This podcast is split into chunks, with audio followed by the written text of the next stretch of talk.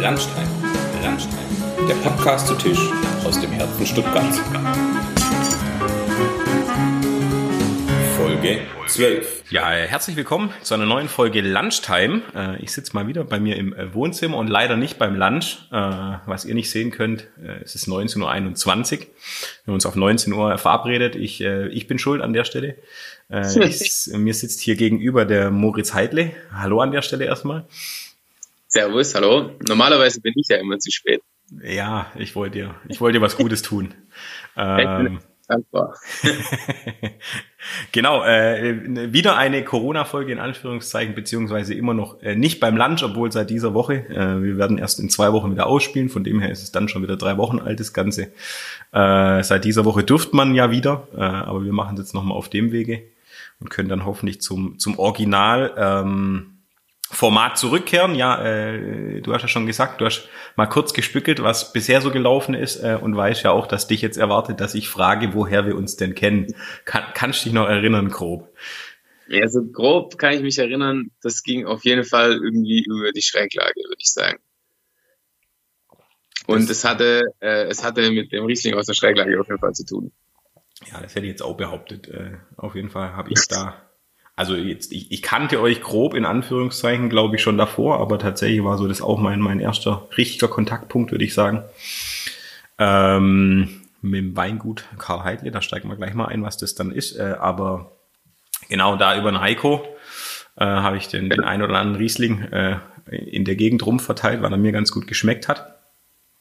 Und äh, wahrscheinlich haben wir uns davor schon mal un unbewusst irgendwo in der Schräglage getroffen. Ähm, die, die Wahrscheinlichkeit ist sogar sehr hoch, ja. Sehr hoch. Ob wir beide viel gesehen haben, ist die andere Frage, aber das ist natürlich nur, weil es dunkel ist im Club, an der Stelle gesagt. Ähm, ja, genau. Und du bist jetzt äh, äh, jung, jung, darf man dich noch Jungwinzer nennen? Oder schon ja, nicht mehr so darf richtig? alles. ja, ich weiß nicht, ich fand auch keine Ahnung. Das, ich meine, das muss jeder selber wissen, ob er mich als jung bezeichnen würde oder nicht. Ich, ich werde jetzt auch dieses Jahr 33 schon. Und ähm, ich, keine Ahnung, ich meine, das ist alles ein dehnbarer Begriff, aber ich fand den Begriff eh noch nie geil, also auch nicht, als ich noch jünger war. Ich würde mich selber nicht mehr als Jungwinzer sehen mittlerweile und ich kann mich auch noch dran erinnern, dass es mal im VDP gab es mal ähm, so die Idee, bisschen die jungen Leute im VDP zusammenzubringen und da irgendeine Gruppe zu starten oder halt irgendwie was Gemeinsames zu starten. Und dann ging es darum, ja, wie lange ist man junges VDP oder wie lange ist man Jungwinzer? Und da weiß ich noch, dass meine Meinung damals war, solange man unter 30 ist. also bin ich meiner Jetzt eigenen Definition von damals noch kein Jungwinzer mehr. Jetzt äh, kann ich Und ich bin's ja, ich kann gleich nachfragen, äh, nur, nur weil äh, uns wahrscheinlich nicht nur Weinkenner äh, zuhören. Äh, was ist VDP? Also ja, ähm, Entschuldigung, das vergesse ich immer, ähm, weil das für mich so ein alltägliches Ding ist. Der VDP ist der Verband der deutschen Prädikatsweingüter. Und ja, das ist so eine Gruppierung ähm, deutschlandweit von ähm, lauter Weingütern, die sich so ein bisschen der Qualität ähm, verschrieben haben und halt äh, sich so zum Ziel gesetzt haben, so die besten Weine ähm, von Deutschland zu machen. Oder also ja, man muss immer ein bisschen aufpassen, weil das hört sich immer schnell ein bisschen hochgestochen und ähm, eingebildet an. Aber im Prinzip ist ein ähm, ein Verband, der sich ähm, mit dem Hauptziel der Qualität quasi damals zusammengefunden hat und jetzt schon ähm, über 100 Jahre alt ist und somit der älteste qualitätsorientierte Weinbauverband der Welt ist, wenn man das so formulieren darf. Und also es ist nicht einfach nur ein Verband von verschiedenen Weingütern oder, oder nicht irgendwie nur ein Weinbauverband, sondern es ging da schon immer um, ähm, um den Anspruch der Qualität halt immer zu steigern. Also die Qualität ähm, oder die hohe Qualität ist da immer so ein bisschen äh, das, das Hauptziel oder der Hauptanspruch von, von diesen Weingütern. Und ja, und da sind wir halt eben auch Mitglied, schon seit Ende der 80er, Anfang der 90er. Ich weiß es ehrlich gar nicht, ehrlich gesagt gar nicht genau auswendig, aber ja. Und da ging es eben auch mal um das Thema Jungwinzer. Und ich finde halt, ganz ehrlich gesagt, das bisschen abgedroschen, weil was, was ist jetzt ein Jungwinzer? Ist auch nur jemand, der jung ist ähm, oder halt auch nicht. Und wann ist jemand jung und wann nicht? Mein Thomas Gottschalk ist ja auch noch jung mit seinen 70. und ja, deswegen, ich, keine Ahnung, ich finde das auch re relativ irrelevant, ähm, weil das ändert ja nichts daran, was jemand tut. Also ähm, du kannst als Jungwinzer auch scheiß langweilig sein und du kannst auch als Altwinzer sozusagen äh, eigentlich noch mega spannend sein. Ja, dann äh, fragt man doch einfach nach der Generation, ja, um den Bogen andersrum zu spannen. Ähm, du bist jetzt jüngste Generation in Anführungszeichen, äh, der das Weingut schon ganz übernommen habe. Ich weiß gar nicht, wo wir uns tatsächlich kennengelernt haben. Da habe ich auch mal Wein bei dir abgeholt. Da war es gerade, glaube ich, so ein bisschen Übergang. Da hast du übernommen von deinem Dad. Ähm, ja, ja. Aber du jetzt als ein Heidle äh, bist jetzt sozusagen eingestiegen voll und äh, bezifferst in Anführungszeichen in deiner Person dann die wievielte Generation jetzt von euch? Also ich bin äh, im Weingut Karl Heidle die dritte Generation. Ähm, mein Opa hat das Weingut gegründet, äh, gegründet ähm, 1949 ähm, nach dem Krieg quasi und ähm, wir sind das älteste ähm, flaschenvermarktende Weingut im Remstal. Ähm, sonst gab es ja ähm, eigentlich ganz lang nur Genossenschaften und ähm, ja, also da war auf jeden Fall mein, mein Großvater, der Karl Heidler, einer der ersten. Und ich bin dann 2014, ähm, bin ich ins Weingut eingestiegen. Mein Vater ist bis heute noch dabei, allerdings halt immer mehr im Hintergrund. Ähm, jetzt äh, die letzten Jahre ähm, ja, hat er sich immer mehr zurückgezogen, macht aber immer noch viel im Büro, im Background, hält mir ein bisschen Rücken frei ähm, mit so lauter Fleiß, Büroaufgaben. Ähm, das ist ganz hilfreich, dass er mir da einiges noch abnimmt. Ähm, aber die Entscheidungen treffen zum Großteil mittlerweile ich oder wir zusammen, beziehungsweise ich spreche mich auch immer bei größeren Entscheidungen auf jeden Fall trotzdem noch mit meinem Vater ab, weil mir auch seine Meinung wichtig ist, weil er einfach über 50 Jahre das Weingut geführt hat und dementsprechend viel Erfahrung hat. Und was man auch sagen muss, ähm, für sein Alter immer am Puls der Zeit geblieben ist.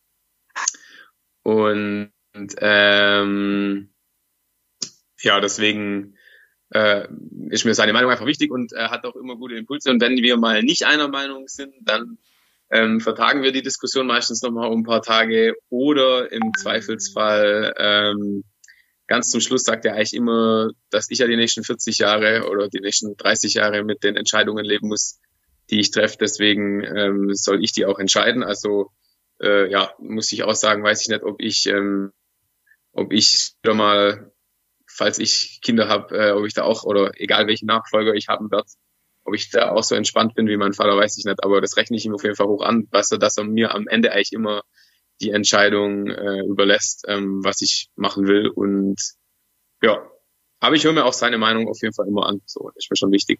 Sehr gut, aber das heißt, er arbeitet äh, nicht mehr ganz so in der Rebe mit, in Anführungszeichen, beziehungsweise holt uns doch mal ab oder die Zuhörer. Äh, wir haben äh, hoffentlich sehr gemischtes Publikum, äh, das uns zuhört. Ähm, so, ja. wie, wie, was muss man sich so unter einem, einem Alltag von einem Winzer äh, vorstellen? Äh, man, man kennt Wein ja. in Anführungszeichen, man kennt vielleicht auch Weinberge, ähm, aber jetzt ja nicht immer Ernte. Also äh, kannst du da mal einen groben Einblick geben, einfach damit, damit man so ein bisschen ein Bild kriegt. Ja, mal, also im Weinberg gibt's eigentlich das ganze Jahr über zu tun. Ähm, also das fängt im Prinzip an mit dem Rebschnitt im Winter. Äh, wir fangen damit meistens erst äh, im Januar an, ähm, schneiden dann die Reben zurück. Ähm, also die einzelnen Routen werden zurückgeschnitten. Ähm, da gibt's verschiedene äh, Varianten. Ähm, und der nächste Schritt ist dann das Biegen, das heißt, ähm, oder das Binden. Die Bogrebe, die dann quasi übrig bleibt, die wird dann ähm, neu am Draht festgebunden sozusagen.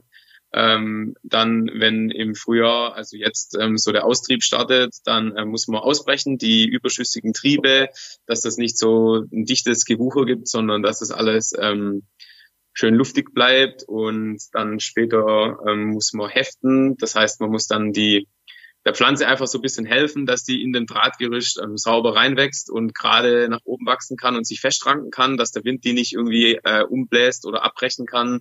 Dann muss man entblättern, dann muss man die Trauben, ähm, also gibt's eigentlich das ganze Jahr über zu tun, äh, an Laubarbeiten, ähm, dann natürlich auch an Bodenarbeiten, äh, Einsehen von der Begrünung oder auch später dann das Mulchen oder das Walzen von der Begrünung ähm, oder den Boden aufreißen. Also es gibt ganz das ganze Jahr eigentlich zu tun. Und bis dann halt zur Ernte und ähm, dann hat man eigentlich so nach der Ernte theoretisch im Weinberg draußen ein paar Tage Ruhe. aber dann ist halt ähm, die Hauptarbeit im Keller zu tun. Wenn dann die Trauben drin sind, muss, muss man die natürlich weiterverarbeiten, pressen, dann den Saft äh, vergären, einlagern, ähm, die Gärung kontrollieren, betreuen, verkosten, alles Mögliche. Also man hat ähm, im Keller hat man nicht das ganze Jahr zu tun, aber im Weinberg hat man auf jeden Fall das ganze Jahr zu tun. Und dann, was halt natürlich ab einer gewissen Betriebsgröße auch immer noch dazu kommt, ist ganz viel Büroarbeit und ähm, auch Vertrieb. Also irgendjemand muss ja den Wein dann auch trinken und kaufen. Und ähm, das ist leider mindestens genauso wichtig äh, wie die Produktion. Aber kann, kannst du sagen, wie, wie ist prozentual? Also wie viel weil jetzt bei Wein, da hat man im Endeffekt die Flasche und, und äh, kennt den Traubensaft, den leckeren und äh, so grob, wenn ich jetzt ans Weinmachen denken würde, würde ich sagen, okay, äh, ich würde maximal gedanklich bei der Ernte anfangen, äh, in Anführungszeichen. Das heißt, alles, was du am Anfang beschrieben hast, wäre bei mir mal kurz hinten runtergefallen. Ähm. Aber wie viel hat man wirklich mit dem Wein machen dann nachher, wenn die Traube geerntet ist, zu tun, in Anführungszeichen, im Verhältnis zu den Weinberg in Schuss halten? Ähm, äh, du meinst jetzt das, äh, den, den, die Kellerarbeit äh, ins Verhältnis zu setzen mit der Weinbauarbeit? Ja, super. Also, also dass man so ein Gefühl Zeitintensität. Ja. Boah, das ist mega schwer zu sagen. Das kommt auch ein bisschen immer drauf an. Oh, das kommt, also du kannst theoretisch bei einem, ich sage mal, bei einem einfachen Basiswein, den du dann irgendwann im Frühjahr schon abfüllst, so ähm, ein einfacher Weißwein, sag ich mal, der dann ziemlich schnell auf die Flasche kommt und ziemlich schnell in die Vermarktung ähm, da bist du quasi im Keller so ein knappes halbes Jahr beschäftigt.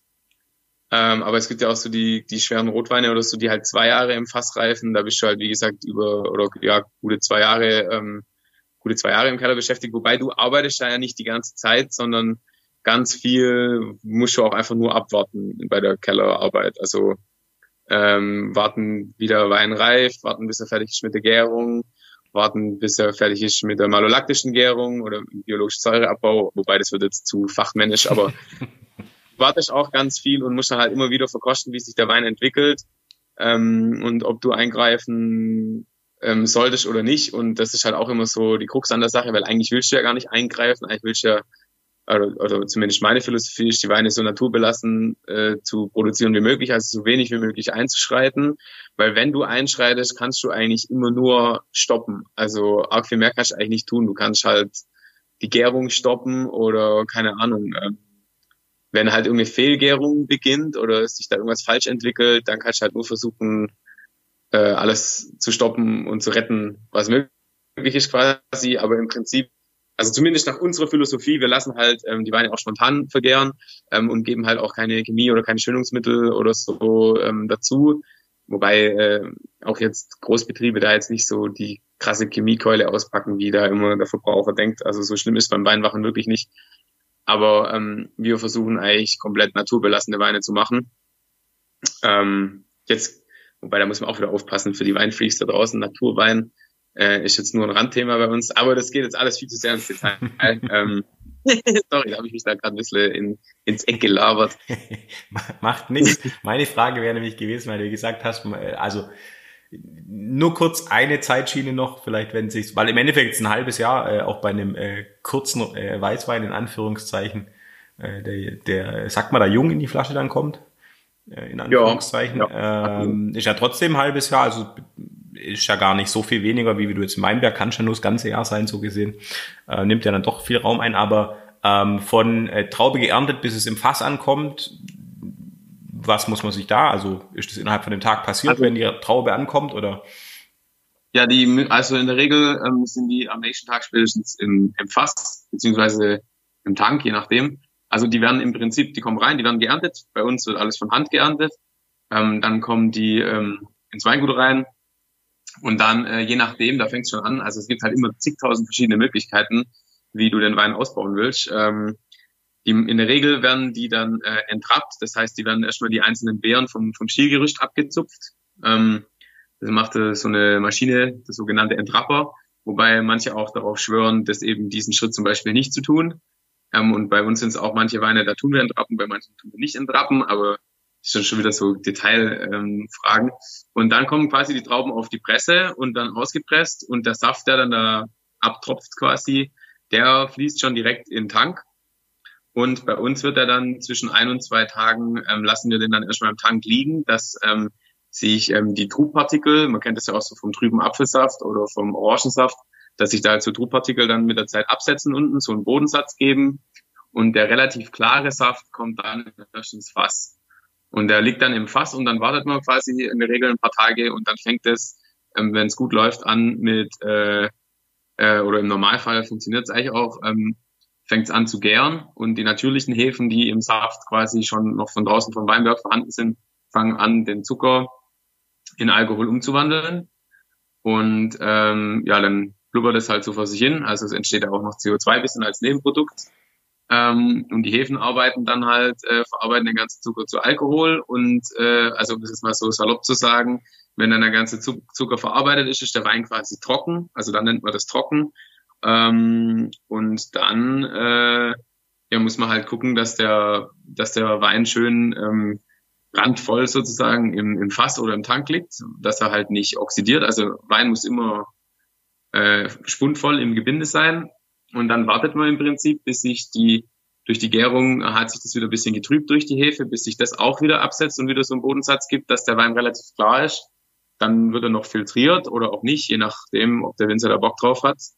Ähm, dann wird er auch nicht zwangsläufig, aber dann wird er noch im Schwefel eingestellt, weil Schwefel ist so ein bisschen das, ähm, das Einzige, was man eigentlich so dazugeben muss, wobei es auch da eine, eine ganz neue Weinbewegung gibt, die halt auch auf Schwefel verzichtet. Das sind dann die sogenannten Naturweine. Ist aber nicht jedermanns Sache, ist jetzt bei uns ähm, noch nicht so mega verbreitet, ist aber schwer im Kommen und auch mega interessant. Also, aber es gibt, gibt da so ein bisschen Glaubenskrieg, weil traditionell in der Regel halt der Wein die letzten, keine Ahnung wie viele Jahrzehnte oder Jahrhunderte immer geschwefelt wurde, weil Schwefel ist halt so dieses Konservierungsmittel, das einzige Konservierungsmittel, was man Wein eigentlich zugibt und eigentlich auch so, ja, dann gemacht und dann wird er abgefüllt auf die Flasche und das war's. Also ja, ich weiß jetzt nicht, ob das jetzt zu ausführlich war oder zu, zu einfach erklärt. Alles gut. Äh, hinten hing ich kurz, äh, den letzten Satz äh, habe ich nicht mehr ganz gehört. Da hat mal kurz das Internet nicht mitgespielt, aber egal. Ähm, tatsächlich, äh, meine andere Frage, die ich vorhin noch hatte, wo ich angesetzt hätte, äh, du hast ja gemeint, man verkostet dann und im Endeffekt, wenn was schief geht, kann man noch stoppen und ihr versucht es aber, also äh, jetzt vom Laien wieder gefragt, du schmeckst es dann, dass irgendwas schief läuft. Ja, also ähm, du schmeckst es und du, also je nachdem, es gibt ja viele Arten von ähm, Unfällen, sage ich jetzt mal, oder von Weinfehlern, die halt passieren können. Ähm, ein Teil davon kannst du schmecken, ein Teil davon, oder eigentlich kannst du alles schmecken oder riechen. Ähm, eins von beidem. Manchmal kann auch eine Trübung entstehen, wobei das ist eigentlich sehr selten. Also das ist uns jetzt eigentlich noch nie passiert. Ähm, heutzutage relativ unüblich dass sowas dann später noch passiert. Aber die meisten Sachen kannst du schmecken oder du kannst halt eben äh, Laboranalysen machen und da kannst du dann meistens durch das, dass das dann durch so äh, durch das äh, sogenannte FTIR-Gerät, das misst dann mit ähm, Infrarot, glaube ich, äh, die misst es dann den Wein durch und kann dann da alles Mögliche an Gramm Säure, an Gramm Restzucker, an Gramm Alkohol rausmessen und da kannst du auch oft ablesen, ähm, wenn da jetzt irgendein Nebenprodukt ähm, bei der Gärung entsteht, das du eigentlich nicht haben willst. So, also, aber das meiste funktioniert eigentlich schon sensorisch. Okay, jetzt mal für äh, die nicht ganz so Wein, Weinkenner in Anführungszeichen. Ähm, du, du machst ja auch immer oder bist immer Teil der, der Urban Wine immer, äh, jetzt weiß ich nicht, ob ich hier gefährliches Halbwissen auffahre, ja. äh, immer äh, Urban Weintasting, äh, wo ja zum einen mal ein coolerer Rahmen geschaffen wurde für so ein Wein, Weintasting, nämlich im Hip-Hop-Club. Äh, ja. und, und da ist ja schon auch so eine, so eine Baseline, wenn ich so nennen darf, so ein bisschen. Jeder, jeder kann mal einen Wein probieren. Äh, dazu muss man jetzt nicht irgendwie hoch ausgebildet sein und abspucken und weiß der Geier.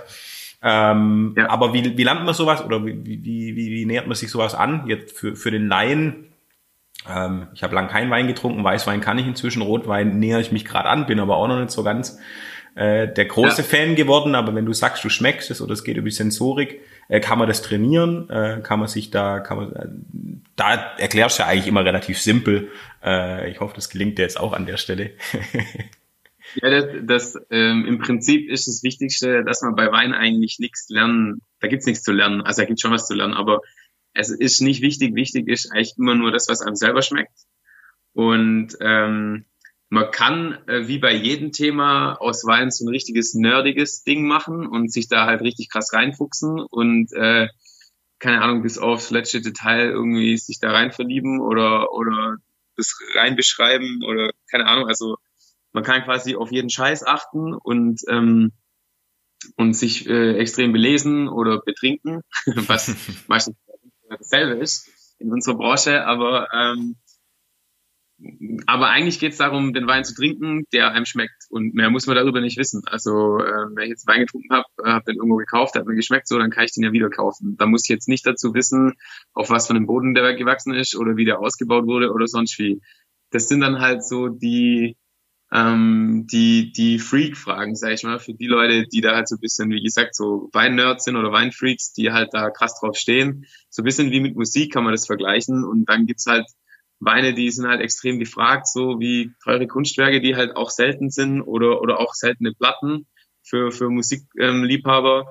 Ähm, und so ist halt auch mit Wein, da gibt's halt Weingüter, die sind ein bisschen mehr Fame als andere oder ein bisschen gefragter und Weine, die sind halt extrem rar und extrem selten und ähm, und dann geht's halt ganz viel auch über die Philosophie, wie baut der Winzer den Wein aus und dann tauschen sich da Leute drüber aus und das ist so, wie wenn du jetzt den Gitarrist fragen würdest, ja, hast du jetzt hast du das Lied jetzt mit der linken Hand gespielt oder mit der rechten Hand oder keine Ahnung so und dann kannst du da über so Details austauschen, die aber eigentlich scheißegal sind. Also finde ich jedenfalls immer. Ich finde, wichtig ist, ähm, das Endprodukt, der Wein muss gut schmecken und ähm, das ist mal das Wichtigste und dann ist mir natürlich klar auch die Philosophie dahinter wichtig. Ich mag jetzt auch nicht so industriell hergestellte Weine oder so. Ähm, ich mag es halt gern traditionell, handwerklich quasi. Aber äh, muss jeder für sich selber entscheiden.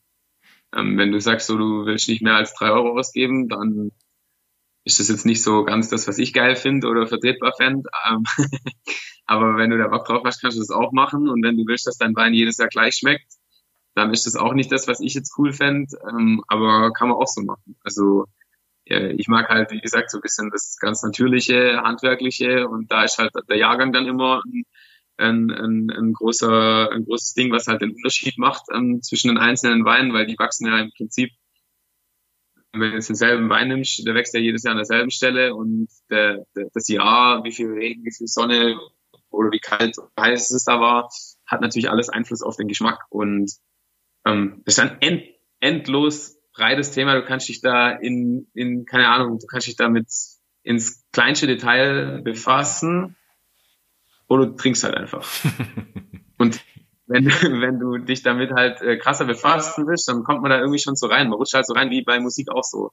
Am Anfang hörst du halt irgendwie, am Anfang hörst du halt irgendwie mal, der Kommissar geht um von Falco und dann hast du irgendwann, so war bei mir, dann hast du irgendwann das erste 1-2-Album in der Hand und dann irgendwie DJ To Miller und dann hörst du halt irgendwann nur noch Hip-Hop und dann kennst dich halt irgendwann immer besser aus. Und so ist mit Wein auch. Trinkst halt irgendwann mal irgendeinen Wein, hat dir gut gefallen, dann fragst du dich so, warum hat mir der jetzt besser gefallen als andere? Und dann fuchst man sich da halt so rein. Oder auch nicht. Aber man muss nicht ein krasser Weinkenner sein, um Wein zu trinken. Und das ist, das finde ich ein bisschen schade. Das wird immer so ähm, in der Gesellschaft oft irgendwie so ein bisschen falsch gedacht, finde ich. Da äh, sind mir wieder zwei Fragen gekommen. Das ist super, mir kommen immer, immer Fragen, wenn du erzählst, das ist schon mal gut. Äh, Frage eins an der Stelle. Äh, aber es gibt äh, deiner Meinung nach schon auch einen Wein für drei Euro, der, der gut schmecken kann? Ja, also na, mir blutet da halt das Herz, deswegen muss ich eigentlich die Frage mit Nein beantworten. Aber ähm, muss auch immer überlegen, also oder man muss unterscheiden, finde ich, zwischen gut schmecken und schlecht schmecken. Also ich sage mal so, du kannst einen Wein für drei Euro kaufen, der nicht schlecht schmeckt. Hm so Klassiker bei uns im Studium, in unserer Clique war immer so, wenn wir einen Wein nicht so geil fanden, haben wir halt gesagt, ja, den kannst du trinken, kannst du aber auch lassen. Also. Verpasst jetzt nichts, wenn du den nicht trinkst.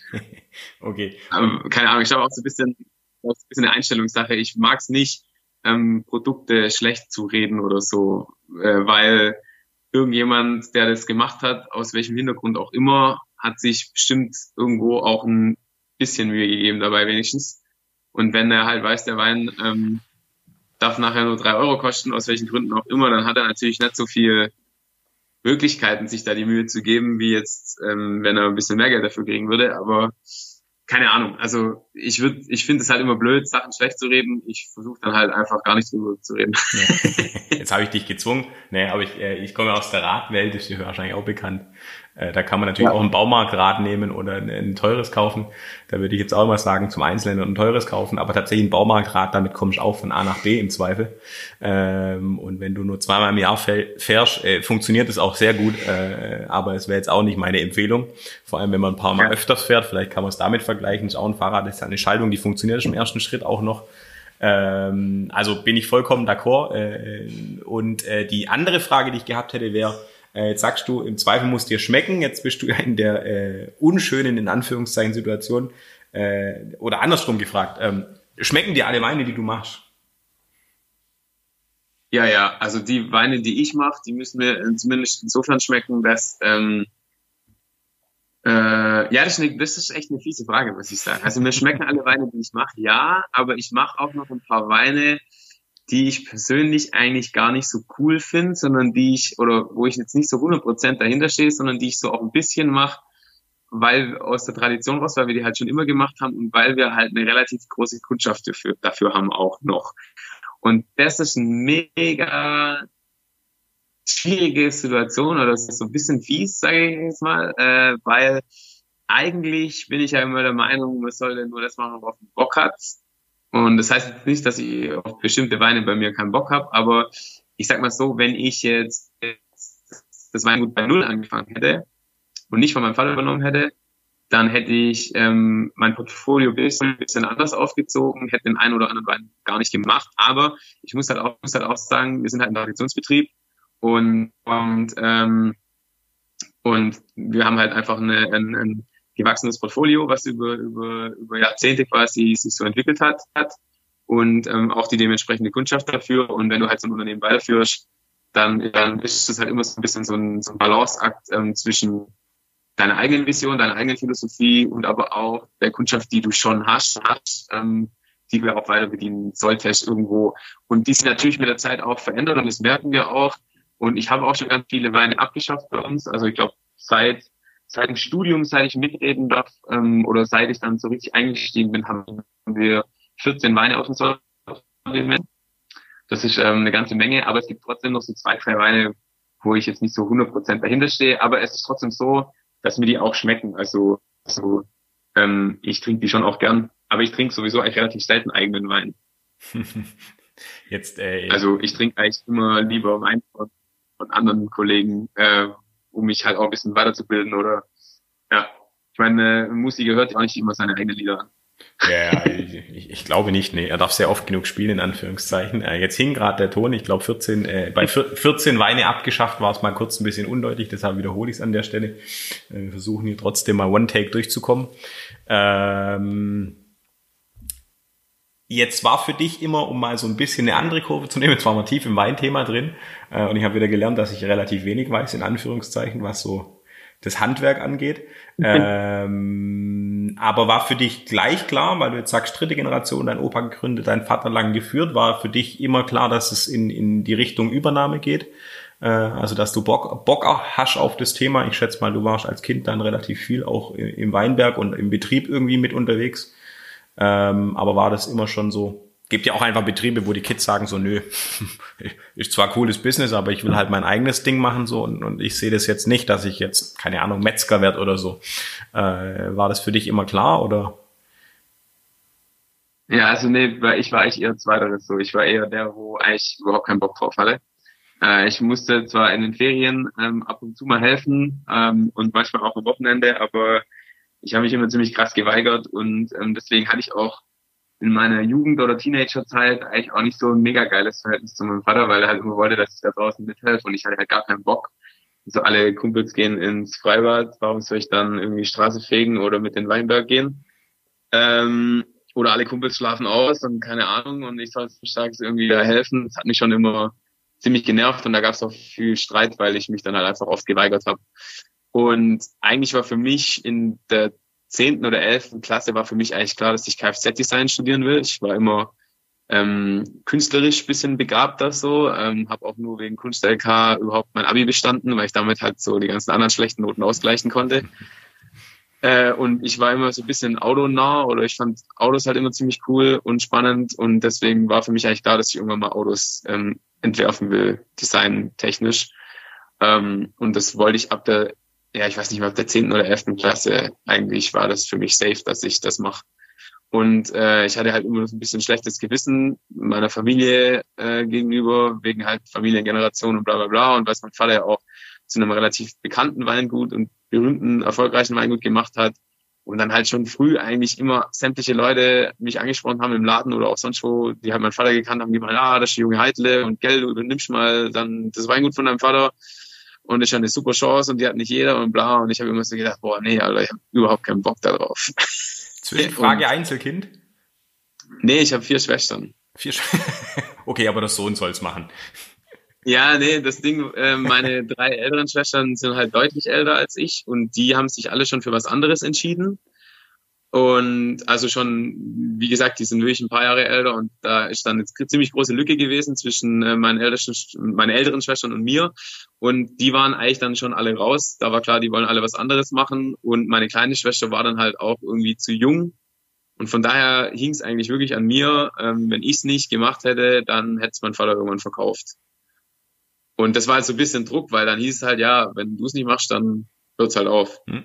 Und irgendwie, das wollte ich dann auch nicht auf mir sitzen lassen. Und es war halt ein bisschen schwierig, weil alle gemeint haben, so, ja, also, weil mein Vater hat gemeint, er will mich dazu nicht zwingen. Und so offiziell ist ja natürlich kein Druck da, aber inoffiziell weißt du halt schon, klar, wenn du es nicht machst, dann hassen dich alle, weil dann die Familientradition abbricht oder keine Ahnung. Also jetzt nicht von der Familie selber, aber halt auch die Kunden oder keine Ahnung, sämtliche Bekannten von meinen Eltern so. Du, du kennst ja irgendwann auch, oder ich kannte die Leute eigentlich nie, aber die kannten halt alle mich über meinen Vater und keine Ahnung, die schwätzen dich halt auf der Straße an, auf dem Gehweg und sonst wo und sagen, ja und, äh, übernimmst du mal das Weingut und dann denkst du, ja genau. also der war schon irgendwo, Druck war schon irgendwie immer da, aber ja, ich habe dann halt mit meinem Vater irgendwann ähm, den Deal gemacht. Wir haben genau ein Vater-Sohn-Gespräch dann mal gehabt, so richtig Anschluss so. Ähm, da hat er mich äh, zum Abendessen in, in Anschluss von unserem Wengerthäusle quasi eingeladen. Und äh, ja, dann haben wir da eine Flasche Wein zusammen getrunken und so ein bisschen gefashbot und dann hat er irgendwann mal gesagt, ja, wie sieht es eigentlich aus? Da war ich, glaube ich, in der 12. Klasse oder so. Ähm, willst du es übernehmen? Und dann habe ich gesagt, ja, eigentlich nicht. Ähm, aber ich will's, ich will ihm, ich will zumindest der Sache eine Chance geben. Und dann äh, konnte ich ihn überreden, dass ich nach dem Abi ein Jahr lang Praktika in beiden Bereichen mache, um so ein bisschen rauszufinden, was ich lieber mache. Und hatte dann das Glück, ähm, oder zweimal Glück, ich hatte das Glück, dass ich in einem sehr geilen Weingut, ähm, beim Weingut Rudolf Fürst von Paul Fürst und mittlerweile Sebastian Fürst, mein erstes Praktikum im, im, in dem Weingut machen konnte, wo ich einen ganz anderen Blickwinkel auf die Sache bekommen habe und ganz anderen Einblick auf das Thema Wein, ähm, weil das halt auch in einer anderen Region ist bisschen ganz anderer Hintergrund und die haben mir das dann echt irgendwie ein bisschen schmackhaft machen können. Ähm, und da fand ich es mega interessant und ich hatte auch das Glück, dass der Außenbetriebsleiter dort auch ziemlicher Hip-Hop-Fan war und Hip-Hop-Freak war und deswegen waren wir eh so voll auf einer Wellenlänge und ich kannte halt Leute in der Weinbranche, bei uns waren halt immer eher so ein bisschen, ja, es war halt so typische Landwirte irgendwie und ähm, die wenig andere Interessen außer Landwirtschaft oder Weinbau hatten oder Traktoren und dann war halt das cool, endlich mal jemand zu sehen in der Weinbranche, der sich auch für Hip-Hop interessiert und halt zu merken, okay, es gibt auch ganz andere Typen von Mensch äh, im, in der Weinbranche als die, die ich bisher kennengelernt habe. Und so hatte ich zum einen Glück, dass das halt dadurch interessant wurde für mich und zum anderen war ich danach, habe ich Praktikum gemacht in einer Firma, die ähm, so Sonder, äh, an, Sonderbauten für irgendwelche gepanzerten S-Klassen und so gemacht haben in Interieurdesign und aber auch Exterieurdesign. Und da war eine ziemlich beschissene Betriebsstimmung irgendwie in, innerhalb, also unterhalb der Mitarbeiter. Und da hat es dann nicht so viel Spaß gemacht. Und dann war irgendwie nach den ersten zwei Praktika eigentlich doch schon klar, dass, dass mich doch mehr Richtung Wein zieht. So, zum Glück. Und heute muss ich sagen, äh, war die beste Entscheidung eigentlich so. Also ähm, klar, ich, das andere reizt auch manchmal. So selbstständig sein kann schon manchmal auch nerven. ähm, aber klar.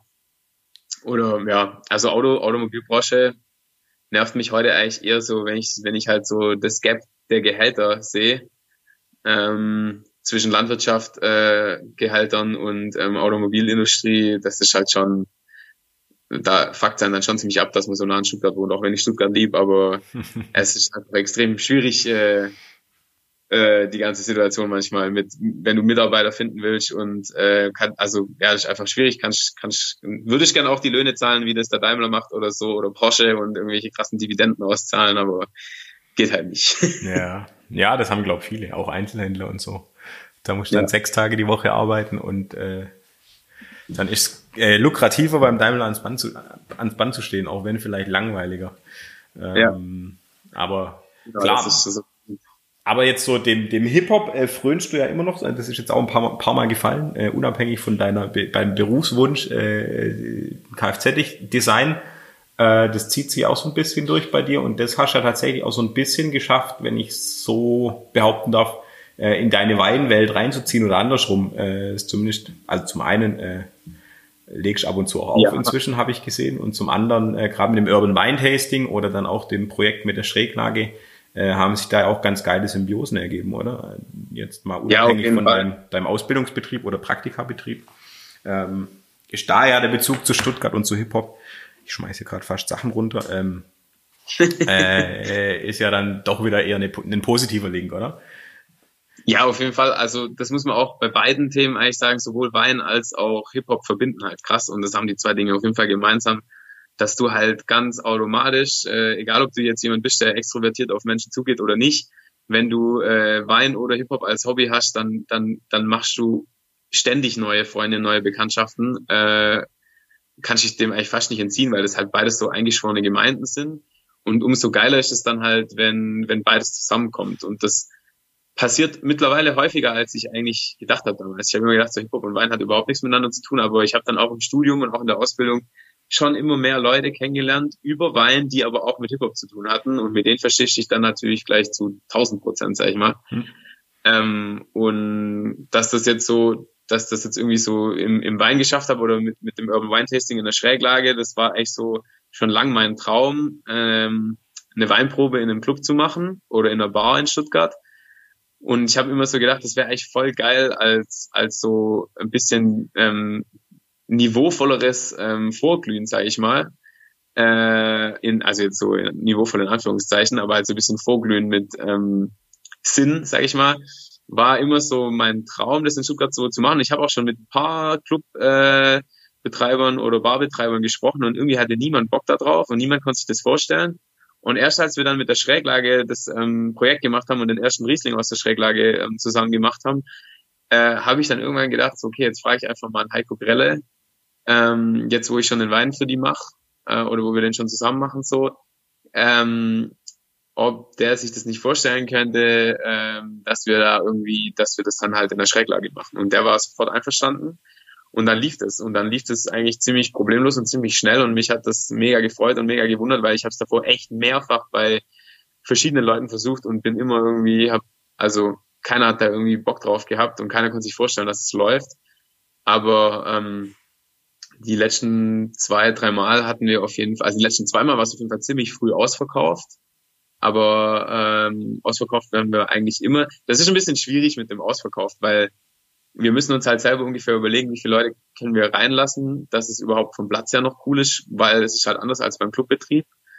Und ähm, dann müssen wir halt bisschen kalkulieren mit den Gläsern ähm, und wie viel Wein wir brauchen. Deswegen müssen wir es halt immer vorher schon irgendwo deckeln und können da nicht wirklich viel Platz lassen für Abendkasse oder so, weil es dann halt einfach zu viele Variablen wären und es von der Organisation her zu komplex wird.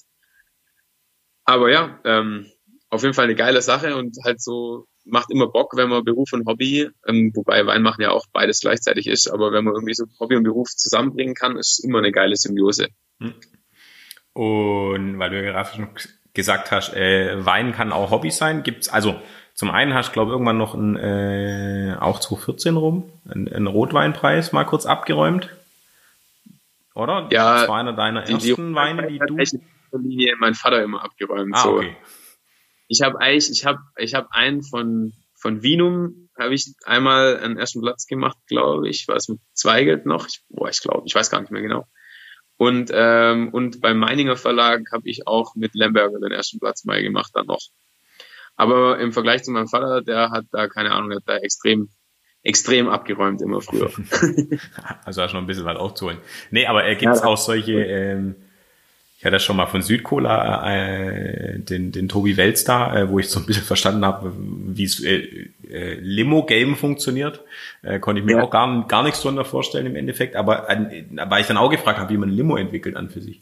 Also beim Wein ist ja klar, man hat irgendwie eine Traube und du hast ja vorhin selber schon gesagt, irgendwie, dass dann äh, äh, das Wetter eine Rolle spielt und so weiter und so fort ähm, im Jahrgang. Aber äh, bei der Limo war ich so, sitzt dann daheim mit so einem Mörser und macht irgendwie Zutaten klein und hin und her. Und das haben sie bei einer tatsächlich gemacht, aber gibt's auch so, wenn du sagst Hobby, gibt's auch irgendwie so, so Sachen, die du im Kopf hast, wo du sagst, das machst du jetzt erstmal nicht für eine, für eine Abfüllung, sondern irgendwie, weil du denkst, das können, können was Geiles werden. Ähm ja, also habe ich äh, eigentlich mache ich jedes Jahr immer irgendein Projekt, so paar hundert Liter, ähm, als Versuch, die ich jetzt nicht, wo ich, wenn ich den mache, noch nicht so recht weiß, ob ich das nachher verkaufe, wie ich das verkaufe, unter welchem Namen und ähm, ob ich es tatsächlich überhaupt äh, eigenständig abfülle. So, also mit paar hundert Liter mache ich da eigentlich jedes Jahr irgendeinen Versuch und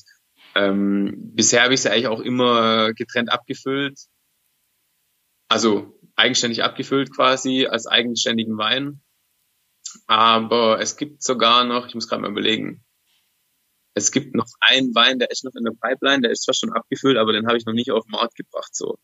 Weil ähm, das ist noch 2018er, der darf auch noch eine Weile ähm, liegen bleiben und noch eine Weile reifen, bis der wirklich ähm, trinkreif wird und Spaß macht. Deswegen haben wir da noch ein bisschen Zeit. Aber ähm, ja, ich habe jetzt die 2019, wenn ich so doch, da habe ich auch wieder was gemacht. Stimmt, scheiße, Alter. Ich nehme mir eigentlich jedes Jahr vor, dass ich nicht mehr so viel Spielereien nebenher mache, weil es halt auch manchmal ein bisschen ablenkt ähm, vom Wesentlichen. Aber es ist auf jeden Fall ähm, weniger geworden als. Also ich habe auch, ja, in einem Jahr habe ich mal zwei oder drei so so Freak-Ideen nebenher gemacht und dann muss man aber auch aufpassen, dass man sich nicht übernimmt und nicht das Wesentliche aus dem Auge verliert. So deswegen, also eine Sache mache ich jedes Jahr, aber eigentlich nehme ich mir auch mittlerweile wo ich ein bisschen älter geworden bin, nicht mehr so der wilde Jungwinzer, äh, nehme ich mir immer ein bisschen mehr vor, so eher, also mittlerweile ist eigentlich mein Fokus eher auf den, den Wein, ähm, die quasi im Standardsortiment sind, da eher noch ein bisschen dran rumzufeilen auch. Ähm, wo können wir noch was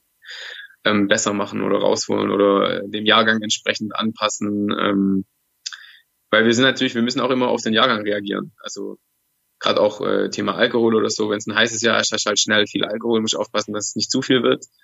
Ähm, in, einem, in einem kühlen Jahr, was wir jetzt eigentlich schon lange nicht mehr so richtig hatten, aber da muss ich dann gucken, dass die Weine überhaupt genügend Reife haben, aber das, dieses Problem haben wir echt, echt schon lange nicht mehr gehabt. Äh, ja, von daher, es ist eigentlich jedes Jahr eine neue Herausforderung und von daher da es ja auch nur einmal im Jahr die Möglichkeit gibt, ist es eigentlich schon immer auch wie ein Hobby so. Also egal, ob du jetzt von einem extra Wein redest oder vom ganzen Sortiment. Aber äh, wieder zwei Fragen. Das ist Wahnsinn. Es läuft heute. Äh, wie feilt man einen Wein? Ähm, also was heißt am, am, am, am, am äh, Sortiment feilen? Äh, also ohne Betriebsgeheimnisse zu verraten, aber äh, was muss ich mir darunter vorstellen? Äh, ja, keine Ahnung. Also ich habe ja schon so eine Idee, wie der Wein schmecken soll. Und ähm, es ist halt ein Naturprodukt. Das heißt, ähm, du hast in der Schule irgendwann mal gelernt, wenn du, keine Ahnung, das und das machst, äh, passiert das und das. Was weiß ich, zum Beispiel, habe ich ja vorhin gesagt, man kann die Beeren, die Trauben entrappen und die Beeren vom Stielgericht abzupfen oder man kann aber auch die ganzen Trauben pressen. Äh, und du erhoffst dir halt davon, ähm, dass nachher irgendwas sich davon im Geschmack widerspiegelt auf, eine, auf irgendeine Art und Weise. Und manchmal tritt das halt ein und du denkst so, cool, habe ich alles richtig gemacht. Und manchmal willst du so einen bestimmten Geschmack irgendwie haben, den du schon mal bei irgendwelchen anderen Rieslingen oder bei irgendwelchen anderen Spätburgunder oder Lembergern getrunken hast. Und denkst du, boah, ja, diese Fruchtnote oder diese Stilistik hätte ich gern auch in meinem Wein.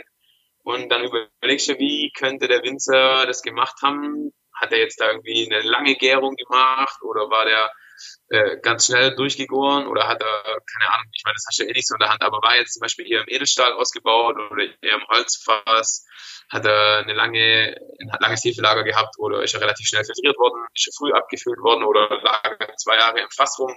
Also du hast ganz viele Möglichkeiten, so leicht zumindest einen Einfluss ähm, zu nehmen auf die Entwicklung vom Wein und, und hoffst dann halt, dass du nachher so eine bestimmte Stilistik rausbekommst.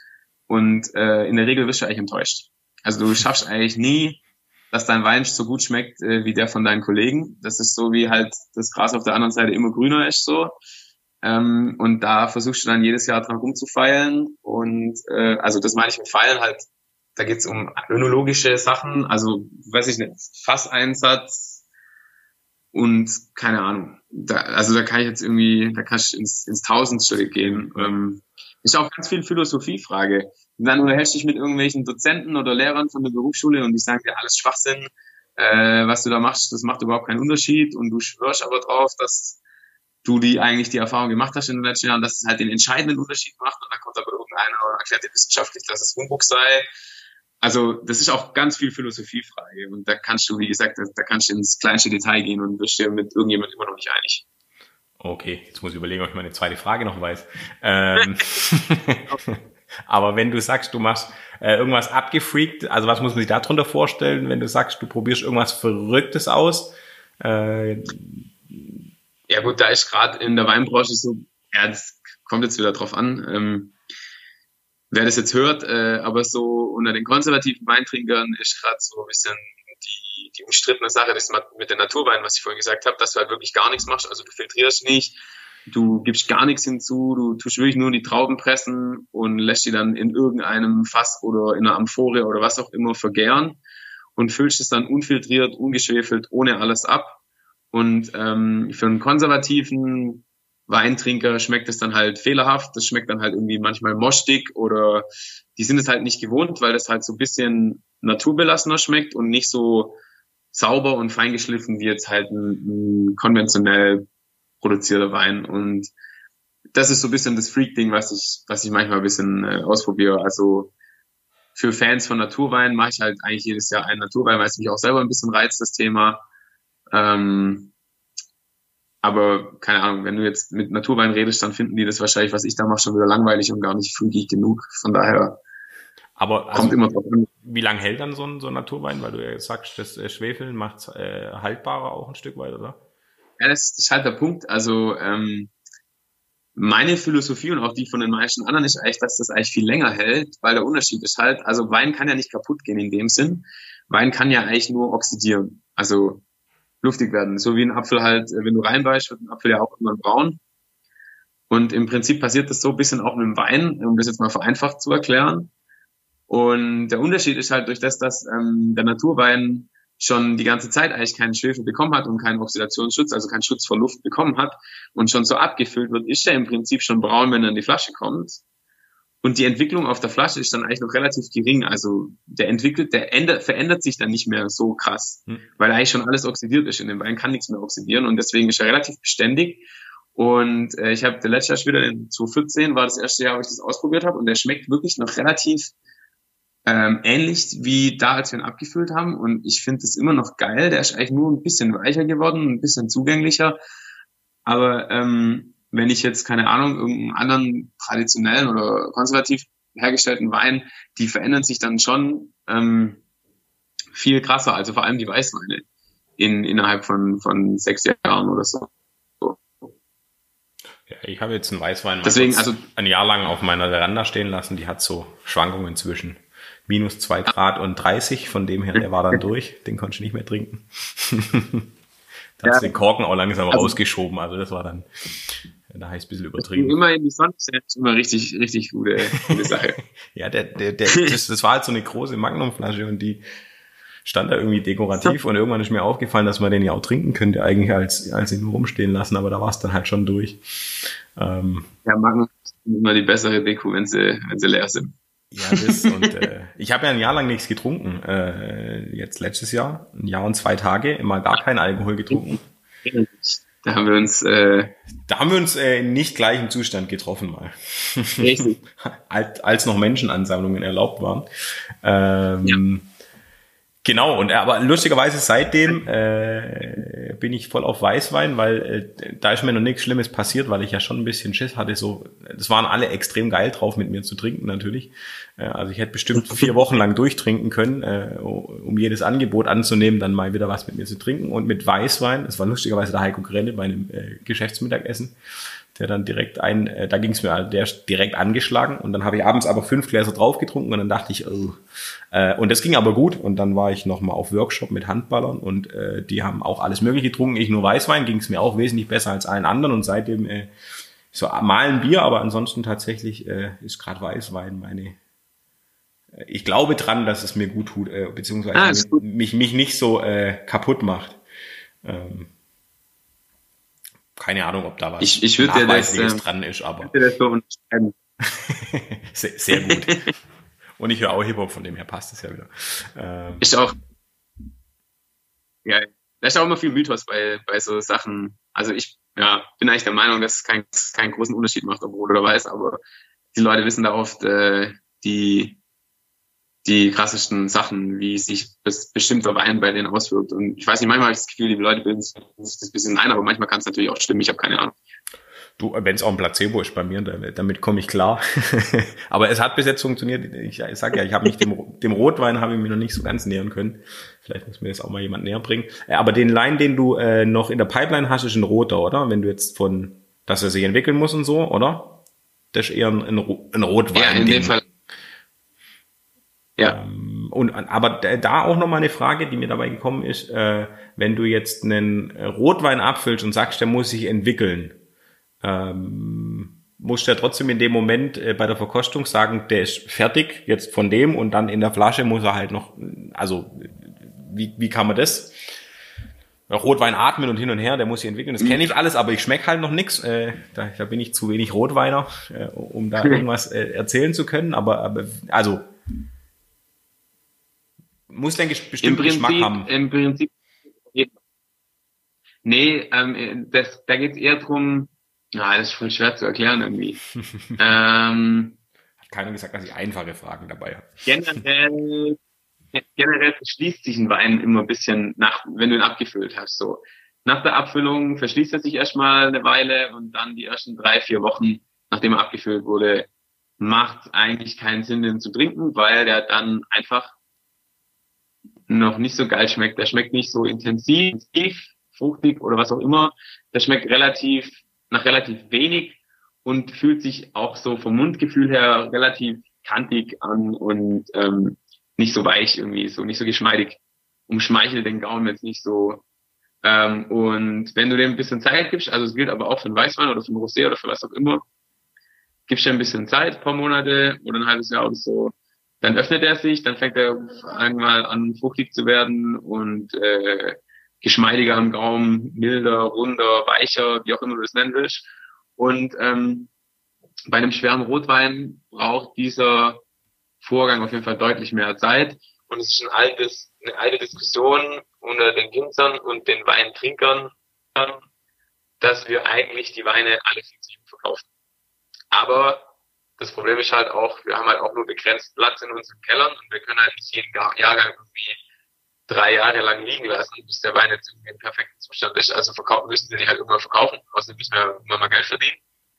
Ähm, weil du musst auch überlegen, wir produzieren ja schon mal die Trauben ein Jahr im Weinberg, wir haben ja schon ein Jahr im Weinberg Arbeit, bis wir überhaupt ernten können, bis wir überhaupt das Grundprodukt für unser Produkt haben. Und dann haben wir noch mal mindestens ein halbes Jahr für einen einfachen Wein, ähm, um den Wein dann selber herzustellen. Das heißt, es sind schon mal anderthalb Jahre, wo du nur arbeitest und investierst Zeit oder auch Geld, bis du dein tatsächliches Produkt irgendwann mal verkaufen kannst. Geht schon anderthalb Jahre rum. Ähm, ich meine, klar, irgendwann äh, überschneidet sich das halt. Dieser eine Jahrgang finanziert den nächsten sozusagen. Aber so ist halt der Anfang. Also jetzt mal rein aus betriebswirtschaftlicher Sicht musst du anderthalb Jahre vorfinanzieren, bevor du mit deinem Produkt überhaupt Geld verdienen kannst. Und ähm, äh, und deswegen können wir nicht jeden Wein irgendwie drei, vier Jahre lang bei uns im Keller liegen lassen, bis wir den dann im perfekten Moment verkaufen. Deswegen gibt's halt die günstigen Weine, die sind dann in der Regel auch ein bisschen schneller trinkreif. Oder halt die hochpreisigeren, ähm, exklusiveren oder ein bisschen hochqualitativeren Weine, wo man halt sagen, ja, okay, der schmeckt echt richtig geil äh, oder der fängt erst in fünf Jahren an Spaß zu machen, aber richtig geil schmeckt der erst in zehn oder 15 Jahren, mehr als 20. Und klar, das ist dann halt dein Bier und du lässt jetzt, ähm, wenn du zu Hause so lange aufheben willst oder nicht. Und wenn du halt keinen Bock hast oder keinen Platz, dann kaufst du halt einen günstigen Wein, der ist in der Regel schneller trinkreif. Aber wenn du was Besonderes willst, dann solltest du halt auch irgendwie Lagerfähigkeit haben, Lagerkapazität. Aber das ist so ein leidiges Thema beim Wein. Das da werden immer wir Winzer so ein bisschen als die angesehen, die das äh, irgendwie bei sich lagern sollten. Aber wie gesagt, wir haben halt auch nicht den Platz. Und ich verstehe aber auch, dass jemand, der in Stuttgart West wohnt, als Beispiel jetzt auch nicht den geilen Weinkeller hat, wo er irgendwie bei den super Temperaturen alles einlagern kann. Zwischen Fahrrad und Wäschekorb.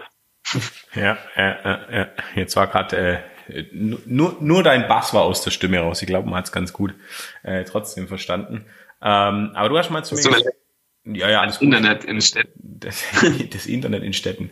Ja, aber also in Stuttgart ist nicht besser tatsächlich. Äh, ich habe hier, ich erwische hier immer extrem viele Funklöcher irgendwie, wenn ich telefoniere, wenn ich im Auto sitze.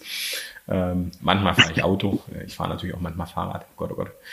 Rede mich im Kopf und Kragen. Nein, aber du hast mal zu mir gesagt, ähm, äh, Wein ist Wein, äh, weil ich irgendwie so gemeint habe, ich kann eben meistens nicht ganz irgendwie was rausschmecken. Und dann hast du gemeint, naja, Wein ist halt Wein. Und man versucht eben mit diesem, hat eine Note von Muskat oder sonstigen Geschichten eben einen Vergleich zu ziehen, ähm, aber eigentlich schmeckt Wein, also nicht nach Himbeere oder so.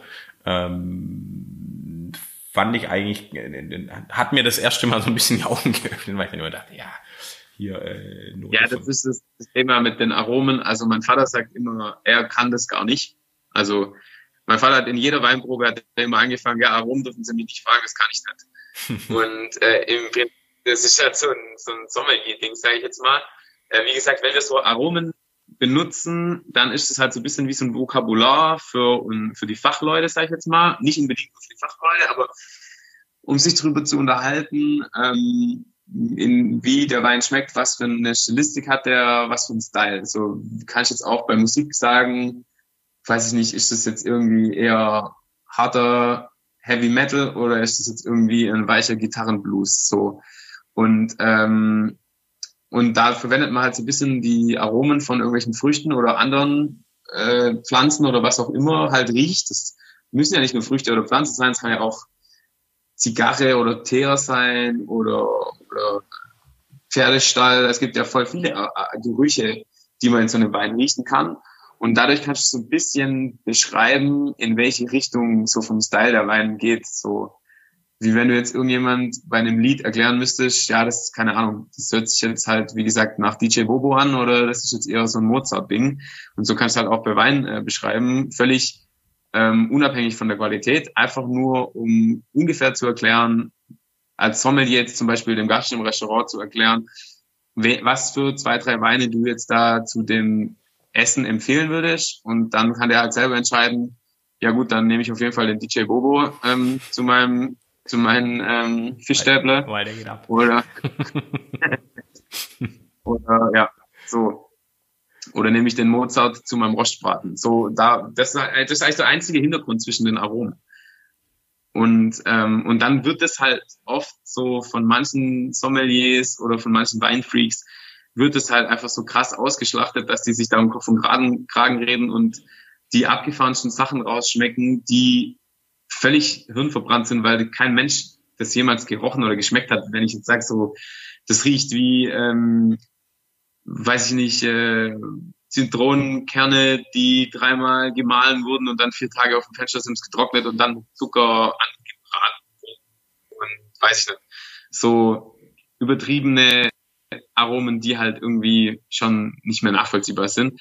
Da, da nehmen halt manche Leute sich ein bisschen wichtig und wollen halt ein bisschen besonders cool dastehen und so tun, als hätten sie besonders viel Ahnung von Wein, aber im Endeffekt ist das völliger Bullshit und kein Winzer wird so einen Scheiß reden. Also wenn du dich mit Winzern unterhältst, ist sowieso die ganze Sache irgendwie immer ein bisschen bodenständiger, äh, ohne dass ich jetzt irgendwie Sommeliers dissen will, aber es gibt halt schon, ich sage jetzt auch nicht Sommeliers, sondern so Weinkenner. Weinkenner und Winzer unterhalten sich intern meistens anders über Wein. Also Winzer untereinander unterhalten sich anders als Weinkenner untereinander. So. Hm.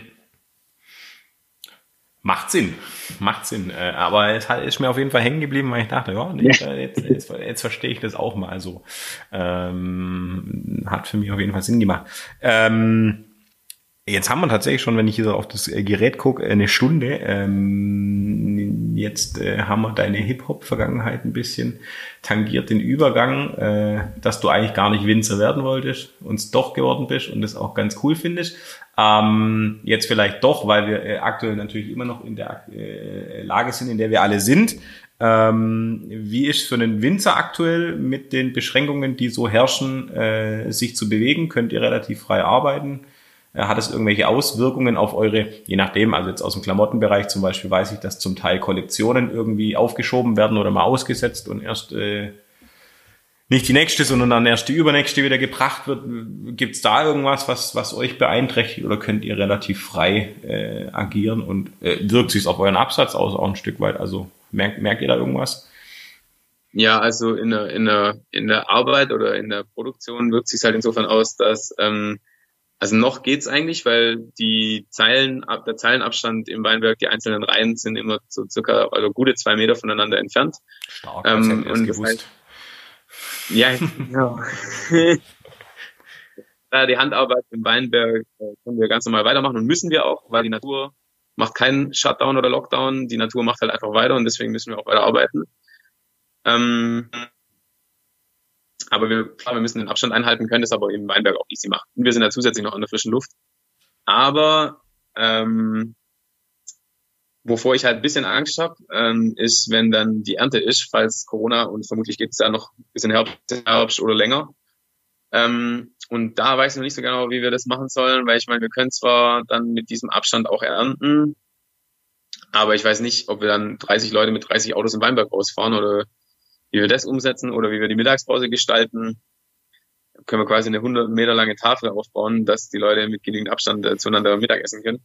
Da habe ich noch so ein bisschen Sorge, aber gut, das, äh, da haben wir jetzt noch ein halbes Jahr Zeit, uns das zu überlegen. Ähm, und den Absatz hat es auf jeden Fall krass beeinträchtigt, weil wir halt ganz viel äh, an Gastronomie beliefern und die waren ja alle komplett dicht. Und ähm, Gastronomie ist unser Hauptkunde und äh, Export ähm, machen wir auch sehr viel. Und im Export wird aber also zum Großteil auch wieder die Gastronomie beliefert und auch in den anderen Ländern waren die halt alle dicht. Hm. Das heißt, eigentlich so, so Umsatz ist komplett zusammengebrochen und wir haben ein bisschen Wein zum Glück ähm, an die Leute hier in der Region verkaufen können oder die, also die Leute hier in der Region haben uns ähm, zum Glück gut unterstützt und ähm, gut Wein gekauft und sich zu Hause eingedeckt. Aber leider haben sie nicht ganz so viel Wein gekauft wie Klopapier, ähm, dass sie jetzt die Gastronomie und den Export auffangen können. Aber ich will mich da nicht beklagen, weil wie gesagt, die Gastronomie oder auch andere Branchen, die haben haben es noch viel schwerer gehabt als wir und deswegen halte ich mich da zurück mit, mit, mit meinem Klagelied. Ähm, ja, aber was, was, was halt auch äh, sich krass bei mir ausgewirkt hat, jetzt bei mir persönlich, ich bin halt normalerweise ex extrem viel auf Messen unterwegs, viel auf Veranstaltungen und ganz viele davon machen mir mega Spaß, da bin ich mega gern hingegangen und die vermisse ich auch so ein bisschen. Aber es gibt auch mega viele Termine, wo ich eigentlich gar keinen Bock drauf habe.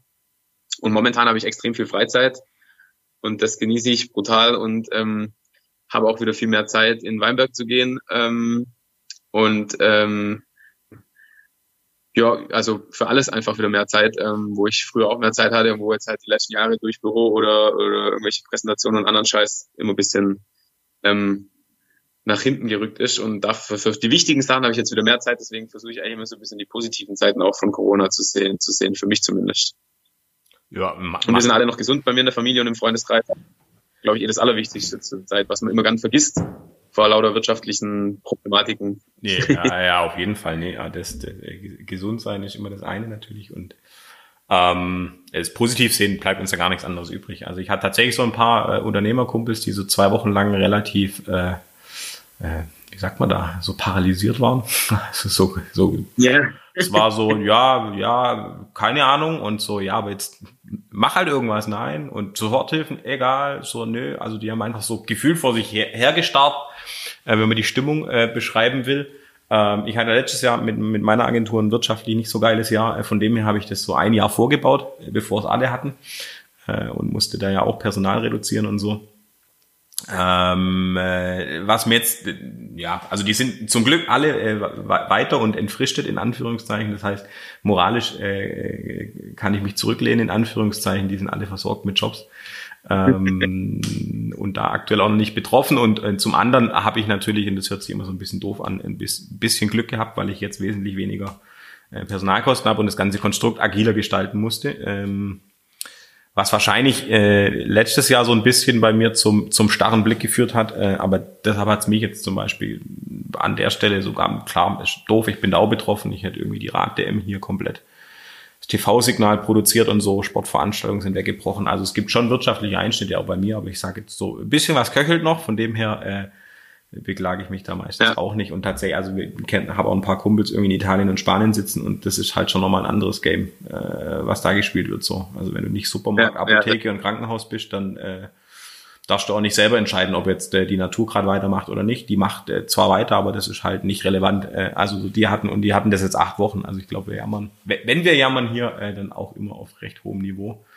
weil wir eigentlich immer noch raus dürfen und, und uns bewegen. Äh, und ich sitze auch mehr auf dem Rad, weil ich ein paar, ich nehme es mir zumindest mal raus, äh, ab und zu mal dann äh, fr früher aus dem Büro zu gehen und dann lieber abends noch mal eine Stunde zu arbeiten. Und das Remstal ist ja auch noch sau schön, muss man dazu sagen. Stelle ich gerade immer wieder fest. Äh, ja, ich bin gerade extrem viel joggen für meine Verhältnisse auch. Ja, ich hasse Laufen. also äh, Rad, Radfahren kann ich stundenlang, aber ich hasse Laufen. Äh, von dem her ja, können wir uns dann nicht kurz schließen an der Stelle. So bisschen Nee, das ich nicht.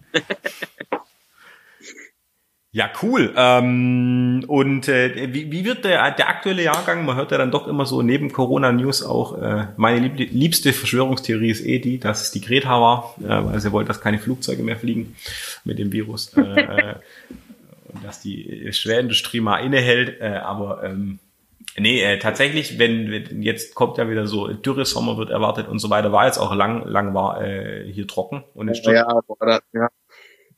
ja, da graust mir davor. Also wir haben jetzt die letzten Jahre irgendwie immer ein krasses Problem mit Trockenheit gehabt und das wird echt ein ernstes Problem. Also ja, keine Ahnung, Klimawandel oder weiß nicht. Äh, also dieses ganze Thema darf man auf jeden Fall nicht unterschätzen und also wir Winzer merken das eigentlich schon die letzten Jahre massiv, ähm, wie sich, wie sich die Jahre verändern ähm, vom Wetter und von, vom Reifezeitpunkt. Da hat sich echt krass viel verändert in, keine Ahnung, in den letzten zehn Jahren, würde ich sagen sogar. Ähm, ich meine, ich habe da jetzt keine Statistik oder so, bin, bin jetzt nicht beim Wetteramt, aber äh, ja, im Prinzip hat sich ähm, die Ernte extrem früh vorgeschoben. Jetzt der jetzige Jahrgang wird der, der 2020er, das ähm, kann man eigentlich nicht sagen. Mein Vater sagt da immer, das Einzige, was feststeht, ist, es wird ein 2020er. ein guter Spruch. Äh, ja, naja. Äh, nee, wir hatten jetzt kürzlich äh, ein bisschen Frostproblem. Wir haben ein bisschen Frostschaden auch. Also da ist einiges kaputt gegangen schon vom Frost. Aber ähm, das war eine Nacht, ja, das, mh, mm, ja, ein bis zwei Nächte, ja. Aber, Aber die eine war echt, die stimmt schon, ja. Krass. Und da hat auf jeden Fall einiges äh, kaputt gemacht, leider. Ähm, aber das bedeutet im Endeffekt eigentlich jetzt keinen großen Ertragsausfall. Das bedeutet in dem Fall eigentlich nur halt für uns mehr Arbeit, weil dann die Pflanze halt viel mehr Geiztriebe bildet und das ist halt ein bisschen zus zusätzlicher Aufwand für uns ähm, in der Laubarbeit. Aber ich glaube, ertragstechnisch werden wir nicht arg viel weniger bekommen als in einem normalen Jahr. Wobei es kann halt noch viel passieren, es kann noch Hagel kommen oder keine Ahnung. Du hast ja als Winzer immer das Problem, dass das Wetter kann dir immer in letzter Sekunde noch alles kaputt machen.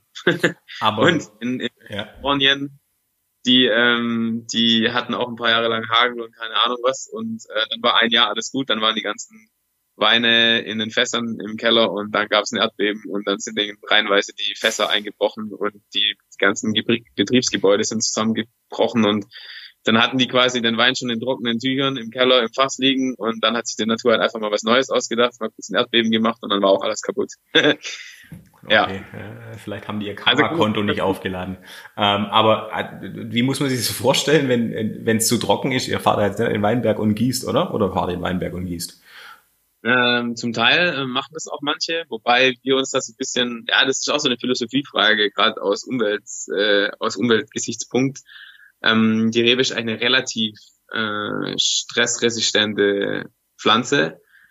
äh, die relativ spät wirklich Wasser braucht. Ähm, die hält relativ lang aus, aber es macht sich irgendwann auch geschmacklich bewertbar negativ. Ähm, wenn eine Rebe Trockenstress hat, dann wirkt sich das auch negativ auf den Wein aus später. Und ähm, deswegen kann man im oder muss man im Zweifelsfall schon gießen. Äh, wenn man da gut aufgestellt ist, dann hat man so Bewässerungsanlagen. Das heißt, da sind einfach in der Zeile oder in der Drahtanlage hat man so ein kleines Schläuchle quasi mhm. und dann stellt man oben einen Anhänger ab mit einem riesen Wasserfass drauf und schließt dann da den einen Schlauch an und der verteilt es dann an die ganzen einzelnen Schläuche, die quasi unter der Rebe, unter den Reben entlang fahren und da kann man so ein bisschen Tröpfchenbewässerung machen. Aber unsere Weinberge sind zum Teil halt viel zu krass verteilt, dass das eigentlich für uns ähm, nicht realisierbar ist. Aber in anderen Regionen wird das schon so gehandhabt. Aber wie gesagt, auch unter dem Umweltaspekt, dass halt Wasser auch ähm, generell äh, dann halt nicht so verschwendet werden sollte, ist schon auch ein bisschen umstritten unter, unter den Winzern. Also ihr sagt einfach Wein, äh, Jahrgang ist Jahrgang sozusagen. Äh, und da ist halt, steckt drin, was passiert so ein Stück weit. Ja, also ganz so krass äh, alles im Zufall überlassen können wir auch nicht, weil wir halt auch davon leben müssen. Aber im Endeffekt, äh, ja, im Endeffekt ist Jahrgang ist Jahrgang und wir müssen halt gucken, wie wir darauf reagieren, wie wir damit umgehen können oder was wir überhaupt machen können. Oft haben wir auch mit Hageltasche einfach gelitten, dann hast du keine Chance, da gibt's nichts, was du tun kannst. Hm. Dann ist halt kaputt. ja, ja, ich sehe schon. Äh, wie Radfahren. Wenn es regnet, dann muss ich halt trotzdem trainieren gehen. Ein Glück muss ich das nicht mehr. Äh, früher war das so. Äh, das habe ich gehasst. Ähm, jetzt darfst du. Jetzt darfst du bei Regen trainieren gehen. Äh, nee, ich fahre tatsächlich relativ äh, viel bei schönem Wetterrad. nur, nur wenn es sein muss äh, im Regen, äh, weil es eben nicht mehr eingefordert wird. Ähm, aber ja, bei zwei Grad ja. sechs Stunden Radfahren gehen und Regen ist halt einfach, es macht halt keinen Spaß. Also so kann mir jeder erzählen, was er will. Ähm, gibt Schöneres, das aber das äh, zwei Grad und Regen macht euch dann wahrscheinlich Spaß, weil es genug Wasser gibt in dem Moment. das war immer mein Kampf mit meiner Mom früher so. Ah, die zwei Grad regnet es morgen und dann habe ich gedacht, so, äh, ich will trainieren gehen, hoffentlich regnet es morgen nicht. Und es hat mich immer tierisch genervt, wenn sie sich Regen gewünscht hat. Das habe ich gehasst. ja, aber in der Tat, gerade wünschen wir uns schon auch Regen.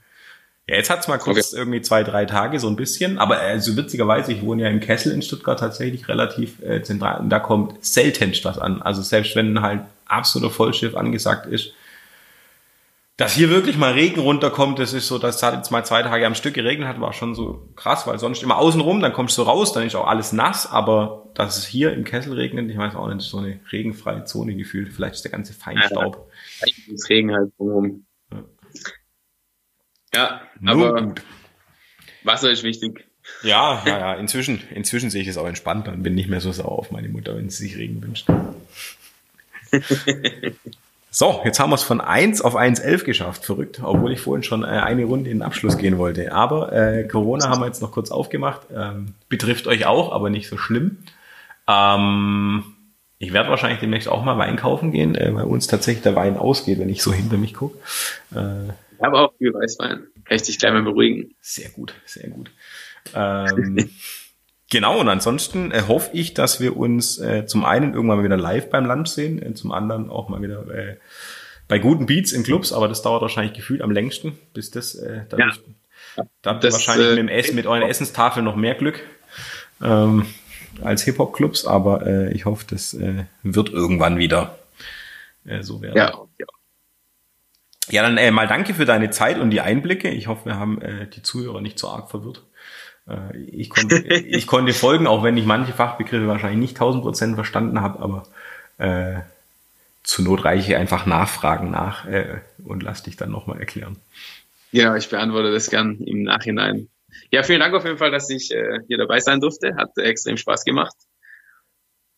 Und ja, gerne, gerne äh, wieder. Gerne wieder. Also so. in echt auch ohne Mikro, so wollte ich eigentlich sagen. du darfst auch nicht. Die, die meisten haben sich schon eine zweite Folge gewünscht. Ich glaube, wenn ich die ersten 20 Leute habe, kann ich 40 Folgen aufnehmen. Äh, dann passt, dann passt es schon. Also du darfst auch gerne nochmal mit Mikro kommen, aber auch gern ohne. Sehr ja, gut. Dann in dem Fall äh, einen schönen Abend, auch wenn es Lunchtime heißt. Und äh, ich würde sagen, an der Stelle, wir sind raus. Bis zum nächsten Mal. Ciao, ciao. Ciao, ciao.